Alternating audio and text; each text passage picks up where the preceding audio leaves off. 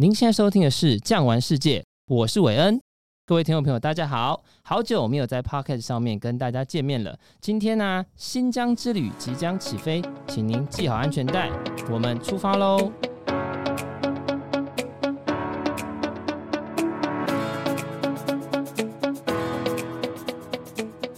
最近大家应该已经疯狂的在办护照，也准备要出国去玩了吧？那么，对于要出国去玩的地方，您想好了吗？今天我要跟你介绍一个非常特别的地方，也就是新疆。提到中国的新疆啊，大家都知道它有着美丽的天池，也有着漂亮的维吾尔的姑娘。不过呢，对大家来讲，最却步的应该就是它那将近快要五千公里远的拉车距离。不过呢，今天我要跟你介绍一个新的玩法，也就是新东方快车。先跟大家讲哦，这个新东方快车的玩法，目前在我们台湾只有巨匠旅游有代理。就让我们一起来了解新东方快车的神秘与美丽。首先介绍我们今天的来宾，也就是走遍大江南北、享誉全国的重量级领队庄立岳老师。庄老师你好，大家好。太过了，太过了，哪有全国？当然是全国，当然是全国。哎，庄老师，我想问一下新疆的部分呢、啊？我记得。您好像也已经走了不下 N 次，而且呢，我今天要介绍这个新东方快车，您好像是台湾少数登上不止一次的旅客，是这样吗？这个我们讲叫东方快车，东方快车呢，其实从这个五零年代开始呢，就慢慢有了。但是呢，早期的东方快车呢，其实是专门公务，然后接着贵宾用。后来呢，就慢慢呢，大陆也开放了，大家品质也提升了。所以就来了一个叫真正的旅游的一个东方快车，但是呢，他们的设备呢跟所有的这个服务的品质还是有落差。后来呢，在每年的进步之下呢，在从二零二零，他们就打造了一部新的，在二零二一年完工的一部列车呢，我们称呼呢叫做新东方快车。所以这个又不一样的非常新颖一个旅游的形式，而且最主要呢是它的一个服务的品质。跟它本身硬体设备的一个提升，服务品质，我等一下来细细的请教庄老师。首先，我要先问一下，就是说这个东方快车，就是您刚刚提的这个新东方快车，它好像非常的稀少，也非常的稀缺。认真来讲，就是说它没有这么多的供应量，其实只有少部分人可以上去，是这样吗？如果用今年的数量来讲啊，他们分成叫做金钻跟蓝钻的包厢。然后呢，八个金加五个银，各位可能听不懂，但是我们用一个数字了。今年如果呢有成型的话呢，全世界大概是一百三十四个位置，只有一百三十四个人可以登上吗？这班列车呢，它是供给给海外的华人，包括了新加坡啦、香港、马来西亚，甚至呢美国、加拿大的这些华人呢，来参与这个高品质的所谓的专列。但是呢，因为在台湾来讲呢，只有我们拿到这个代理的话呢，所以数量也不多，只有三十个。也就是说，全球一共有一百三十四个人是有机会登上这个列车。那台湾的旅客，如果说从巨匠旅游这边，就是三十个位置。对，那全台湾还有别人有吗？没有。因为我我们一直要求说，能够给我们更多的一个名额，让我们的贵宾能够享受这种品质的话呢，他说对不起，早就满了。所以这个就是一个很大的一个问题，因为它是限时又限量。了解。那它既然这么稀缺的一个车厢，可以让我们登上。那我想问一下，它的特别性到底在哪里？譬如说，我自己去过新疆的人，我知道新疆的美，但是我知道新疆的痛苦。新疆的痛苦就是它的拉车距离非常的长，披星戴月的拉车，一天可能拉车六百公里，只为了看一个景点。甚至你到了八月份的时候，在金秋红叶的时候，那个最美的禾木村里面，满坑满谷的都是人。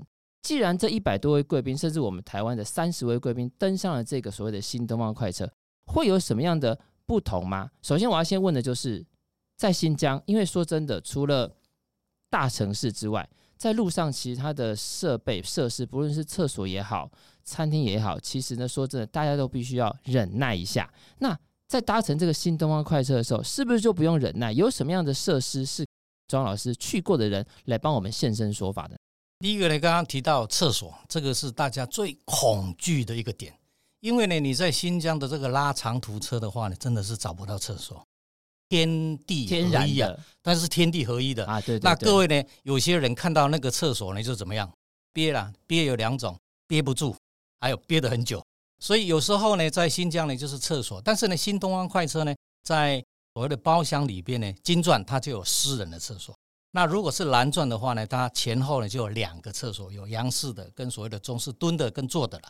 所以厕所呢，在列车上是没有问题。然后呢，列车呢在晚上大概我们八成的时间呢是在晚上运作，所以呢，各位就不用担心呢，这么长途的列车呢会觉得很辛苦，不会，因为你是在很舒服的睡眠当中呢。隔天早上呢，你刚好到了景点，到了景点以后呢。刚刚主持人讲的那个餐食的问题也没有了，因为我们在车上呢有餐车，所以呢，包括你早餐或是呢你的午晚餐，我们都有专门的厨师还有服务人员在两节的餐车服务给各位。然后呢，到了景点以后呢，我们会有专用的包车，让各位舒舒服服的到刚刚提到的喀纳斯禾木村，我们有包车，各位呢就不用在九月的这个所谓的枫红的季节里边。跟人家挤呀排呀，浪费大概两三个钟头在那边排队。我们呢是舒服的包车，然后呢绕着景点回到我们的所谓的住宿。哎，庄老师，你刚刚所说的这个所谓的这种尊贵的服务啊，其实我也知道，在整个大陆地区，认真来讲，它的硬体设备发展的非常的快。可是呢，真正要去服务到人心的，其实还是要靠人。所以我想问一下，就是说这一百三十四个登上这个新东方快车的贵宾。他车上到底有多少的服务人员是在帮我们服务的？列车呢，大概呢，我们讲呢，如果前后呢，大概有十五到十八个车厢了。但是其中的包括所谓的机务，因为开火车的，还有厨房的，是管家的、保安的。为什么要保安？因为呢，在这个列车所谓的行进当中是 OK，但是呢，如果它进站的时候呢，我们的列车呢是一个专门用的一个月台，然后列车到达以后呢，它会。停在一个独立的一个空间里边呢，然后我们的大行李就在列车上，所以一定要有保全的人员，加上我们的管家，所以每个车厢呢，它都会有二十四小时的管家来帮我们服务。然后呢，加上我们随行的，各位不要小看哦，在我们的大陆里边呢，我们有所谓的全陪，有所谓的地点的城市的盖，我们讲地陪，还有加上在海外的这些领队，所以种种加上呢，大概接近五十个人，所以。整个的比例来讲呢，等于是游轮式的一种服务品质，它比游轮还要好。一台游轮可能将近快要坐两千人，加起来不过三百多个员工。但是您现在这样算起来的话，一百三十四位贵宾有五十个人去帮他服务，意思就是两个人就会有一个服务人员来帮他服务，这样的一个配置方式。如果去过大陆的话呢，各位坐火车应该有一个想象哈，你要提着行李，然后上下。各位不要以为上下很简单啊！我昨天刚回来，所以呢拉了那个行李拉到呢已经是快要跪地求饶了。但是呢，在我们的专列上，各位放心，你的行李就在你的房间里边。进出火车站是用你轻松的包包带着你贵重的物品，然后呢进出车站，所有的这些杂碎或是呢比较复合的东西呢，都由我们的服务人员帮你们全程呢。已经全部打包了，所以各位呢，在这一趟轻松的新疆旅游，你不用担心厕所，不用担心饮食，你也不用担心你的行李的不方便。所以各位放心，这一趟的行程是很高品质的旅游。照你这样子一讲啊，我真的深深的有感觉，因为不但我自己本身去过新疆，而且呢，您刚刚从大陆回来。我刚刚也从法国回来，我在法国呢搭乘是他们号称最快速的法国的高铁 TGV。TGV，但是呢，在那个 TGV 上面，一样行李要搬上去，它还有分一楼跟二楼，你还得把行李从一楼拉到二楼去，因为一楼早就被占满了。所以其实认真来讲，如果今天你在搭火车的时候，尤其是在长途的旅行，火车坐起来当然是很轻松，可是听到行李，大家都会却步。可是您刚刚所提到的，无论是厕所的部分、餐点的部分。甚至呢是减少拉车距离的部分，最后就是您说的大件的行李，完完全全都是有服务人员来帮您处理。您每到一个景点，只需要带自己的随身包，如果有过夜就带过夜包，没有过夜，甚至就是带个手机去拍照就回来了。而且您要去思考啊，我们听众朋友，你是在新疆诶，在新疆这样子一个天宽地阔，几乎所有的地方都是靠人力才能够搬运啊、完成啊这样的一个地方。会有如此高档的服务，这确实是不容易。难怪呢，它可以在全球引起一阵旋风。而且呢就这么稀缺，就只有一百三十四位贵宾可以登上这个专列。我们台湾呢就是三十位贵宾，如果您参加巨匠旅游，有这个机会也可以登上这个专列，没错啊。对，好，庄老师，我想问一下，就是因为您自己本身，我记得好像搭过这个新东方列车已经有两次到三次，疫情之前是每一年都去，每一年都去。那我想跟您请教一下。当然，我们在这边讲了这么多，无论它是多么的豪华，那设备是多么的新颖，甚至呢，它的服务人员多么的多。可是我们有一件事情没有办法解决，就是新疆真的很大，太大了。这么大，你在晚上的时候，你睡在火车上面，会不会很无聊？哎，绝对不会，因为呢，在我们的火车上呢，除了餐厅有两列以外，我们还有一个叫酒吧车。是，那酒吧车里边呢，包括服务人员呢，你可以唱唱卡拉 OK 啊。是。下下棋啊，甚至我们最传统的叫麻将，他也提供了，他还可以打麻将，也就是我今天带了三个朋友一起去，我们自己可以凑一桌，因为车上太多人了，是是还要排队啊，还要排队，对呀，当然还有音乐欣赏啦，或是呢所谓的影片的欣赏。那如果呢各位我们讲呢三三两两朋友的话呢，如果空间够，我们也可以利用所谓的餐车，大家聊聊天。各位呢也可以呢用想象的一个空间嘛，因为火车上可以很自由的来回。不用说，只窝在你的这个小房间里面，所以呢，它包括餐车，包括酒吧车，可以让各位呢，在一个晚上当中呢，有一个很轻松愉快的一个夜晚。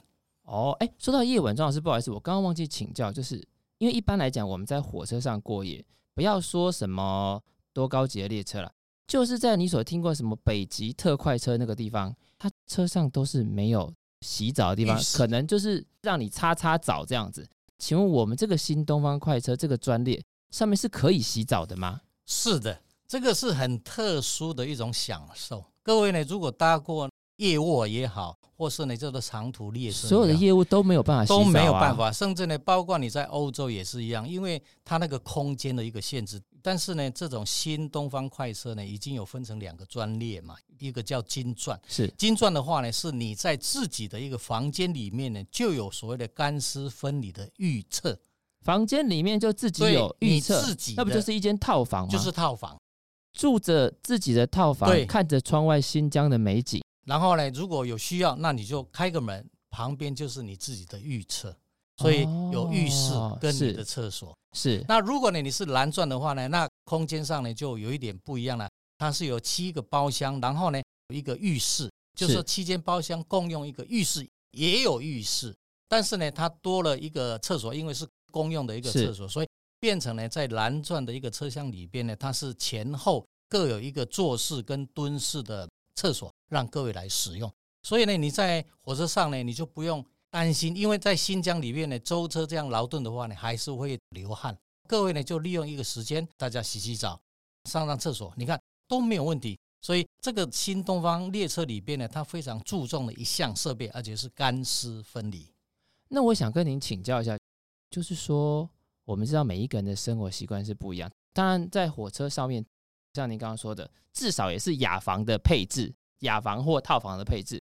可是因为每一个国家的人的文化不同，如果说我们今天可能都是台湾人在车上，自然而然可能没有什么问题。可是，一台火车上也不可能全部都是我们台湾人，或者是哎，我今天包了这三十个位置，是不是都只有我们台湾人？因为台湾人跟台湾的文化是相近的，可能跟当地的人同一个位于，你可能就会受不了。那这个火车上面有这样的一个机制，或者是怎么样来处理这件事？一般来讲呢，像。比如说我们是台湾团的话呢，对，大概都会用固定的包一个车厢，是，就是这个车厢大部分呢，因为有时候人数上的一个上下落差，但是呢，我们一定会把自己台湾的团是把它集中在一个车厢。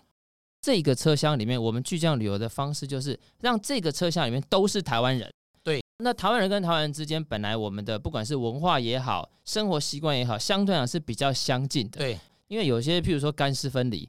他可能不习惯用，或者是家里没有，当当都给他出来，熬节量就派处理。对，所以巨匠旅游这边安排上面有这样的一个贴心的举动，让大家待在同一个车厢。对，这个有一个好处哈，就是说共用的时候呢，大家都会互相的礼让。然后呢，比如说有各有什么小问题啦，或是呢大的好的事情的话呢，是隔壁邻居呢都怎么样互通有无。了解。所以我们会有固定的一个包厢，就是我们。自己的团体，所以包括金钻也好，蓝钻也好，我们都会把它集中在一起。所以各位就不用担心这个小问题了。哦，那火车上面这样的设备不但是令人安心，而且你可以感受到我们巨匠旅游，甚至是整个新东方快车对于旅客的贴心。不过火车再好，也不可能天天待在上面。那这十五天的旅程，我们都待在火车上面，还是也有到譬如说城市里面去住酒店？那住酒店又是住什么样的酒店呢？庄老师，这个是很重要的一个观念。像我们呢，如果是搭游轮的话，它只是一个单点进出，就是说你这个游轮靠岸以后呢，可能是当天，然后出去呢，它就回到轮船上面。这种东方列车的话呢，就不一样了。因为呢，它到了一个定点以后呢，这个列车呢就进到火车站里边呢去做休息或保养。然后呢，我们就坐着游览车到了一个景点，比如说刚刚主持人讲的这样的科纳斯跟和睦村。是，是我们到了那个景点以后呢，就会用包车，然后呢到景点里边呢去做所谓的景点的观光。但是呢，你在做景点的观光呢，这个就是我们公司的另外一个不同的做法了。这个算是对客人的一种叫做用心。因为呢，在和睦村或是克纳斯，你也去过。到九月的时候，那个人多不多啊？非常多啊，不是多，是多到爆。只看到人，没看到树啊。那个花都不见了，叶子也不见了。因为重点呢是在大陆的景区呢，有一个很麻烦的地方呢，你就是要轮流去搭他们的电瓶车，搭他们的包车。然后呢，你一排队的话呢，可能就是一种叫做无限的排队。然后呢，这个点我们就做了一个非常好的一个方式。我们在两天行程里边呢，我们包车，就是说我们自己台湾团包了一部游览车。当然，这个费用就非常高了哦，因为呢，在景区里边呢是专用的包车，所以进出点，然后呢上下车都由我们自己的这个车辆来做控制。然后呢，就住宿在和睦村里面的小木屋。这样的行程，各位呢就不用去担心人挤人时间的一个浪费。哦，听众朋友，听庄老师这样讲，你可能如果还没有去过新疆或还没有去过和睦村的贵宾，不能想象。我能在这边跟你报告一下，我上次去的时候呢，就是在金秋红叶时期。那么那个时候呢，就很像今年呐、啊，清明连假的时候，大家不是说连一个儿童乐园排队都要排三个小时吗？我告诉你，在红叶季，在秋天的时候，禾木村是最美的。那个时候呢，整个禾木村的景区。除了都是人之外啊，大概永靖我相信有两三百万人嘛。这两三百万人只靠着景区之内的电瓶车巡回的去载人。各位，你知道，如果你排在那个全部都是当地人的队伍里面，你不但要应付前面的排队，还要应付后面的插队，然后你会发现，你跟那个电瓶车的距离大概就是永远遥遥无期，越来越远。对，然后你整个行程呢，完完全全都没有办法看到。但是这个行程，我们所谓的新东方列车这个行程，它可以用包车的方式，也就是说，当你一进到和睦村里面，到喀纳斯里面，你的车子已经准备好了。对，只有我们巨匠旅游的贵宾上自己的一台车，看着下面人山人海在排队，你就一路顺畅的开进去到景点，而且晚上还安排在和睦村的小木屋里面住宿，不但晚上看星空，白天呢还有美到不可思议的日出。像这样的一个行程，实在是让人家非常非常的向往。也感谢庄老师让我们知道这件事情哦，因为要去过才知道了。对，就是你要经过过那种排队、等待，然后插队、吵架、最后一个叫无奈、无奈。对，但是在这个行程里面，完完全全没有这样子的问题，这是一种非常重要的贴心。那庄老师，我想问一下，除了和睦村我们入住小木屋之外，因为我们知道新疆很大，尤其这个行程，它不但是走北疆，也走到南疆。南疆风景优美，但是呢，它很多的硬体设备可能不一定这么到位。那陆地上面我们所住宿的饭店，大概都是什么样的星等呢？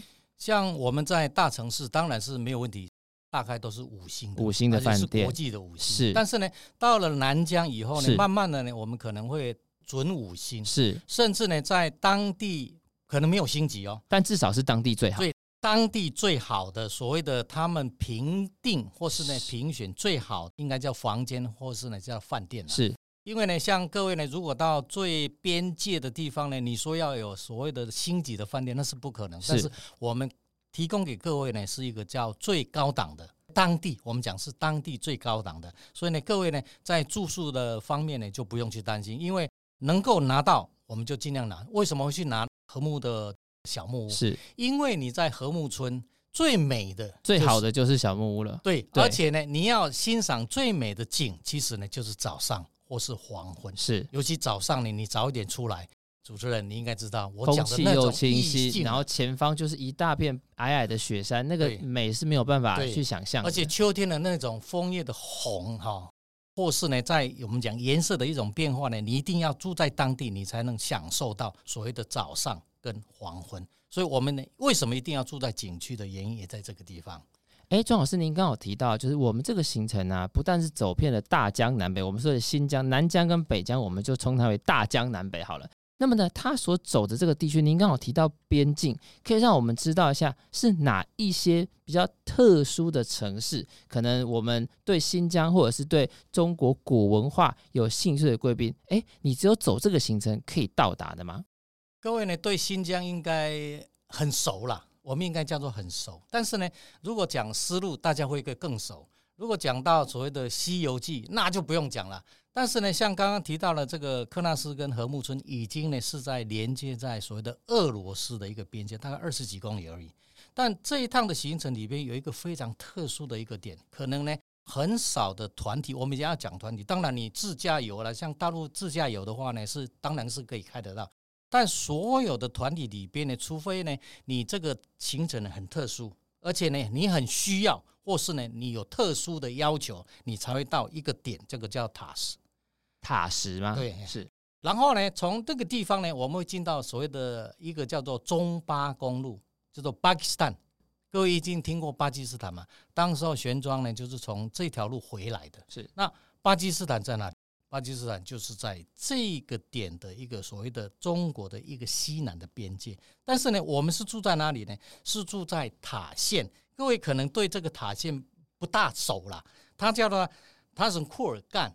那塔什库尔干的意思呢，就是石头城，所以呢，在那个地方呢，就有一个石头城。很早以前，但是我们住在这个塔县的话呢，就等于你现在住的地方呢，其实就是在巴基斯坦的边界，这样够远了吧？您的意思是说，我今天在这十五天的行程之内，我可以说，在这个世界上，目前啊，是目前旅游新疆最轻松的方式，就达到了那个以往只有看书才能够看到的中巴边界的塔县这样子一个地方。对。这个是要想象的，为什么呢？因为呢，塔县呢，它不容易到达。第一个是不容易，是第二个太远了嘛。因为你从这个所谓的喀什呢，再进去的话呢，到达边界，你还在往南走，因为它刚好呢是靠在那三个国家的一个地方，而且呢，这个点很特殊，它是唯一有白人的地方。白人，白人拿的是中华人民共和国的身份证。对，这个点呢，就是一个很特殊的一个点。当然呢。旁边有一个比较特殊的景点呢，我们呢叫做一个弯道了。那个弯道呢，我们去了才知道什么叫弯了。是，哎，所以卧龙好像一条龙的一种盘龙道。是，那那个古道的讲法已经超越我们想象。他说有三百六十个弯，这个太过了。但是呢，至少呢，各位可以用一个想象的空间里边呢，是我们到了一个中国最西南的一个三个国家交界的一个地方。这个是团体从来不会有有过的地方，而且重点是它是用轻松的方式过去，而且你是坐着火车，然后醒来了以后呢，就到了这个喀什，以后呢，我们再坐车，所以变成我们的旅游的方式是火车再加上所谓的巴士，不是像各位所想象中，火车一到，然后呢看完我们就走，不是，所以这个列车呢为什么会这么的高价，或是呢这么的有一个稀缺，对稀缺的原因。也是在这里，各位要想象看，这五十个人呢，就随时在服侍着你。然后呢，你用很轻松的夜间的一个车型的方式，白天呢下车呢做旅游，而且是轻装，根本不用担心你的所谓的大行李的一个负荷。你轻轻松松，然后呢坐着巴士来到呢你要住宿的地方，看你的景点。你看这种行程，你会辛苦吗？庄老师，你刚刚这样讲，真的是我们可以用这么轻松的方式去实现以前看那个金庸小说《白马啸西风》里面大漠荒原，然后雪山，然后美景这样的一个方式来操作。各位就不用像《西游记》那么辛苦啊！对对对，就不用像玄奘那么辛苦了。对对对，了解了解。想最后跟你请教，就是以您对这个东方快车的了解，以及呢您自己本身登上这么多次，您觉得什么样的贵宾？或者是什么样的旅客是最适合像这样的行程？你有没有一些旅客是让您印象非常深刻？第一个呢，应该是你已经旅游了很多的地方，达人级的。对，为什么呢？因为新疆没有什么嘛，但是呢，一般的人提到新疆就会恐惧，是因为很累。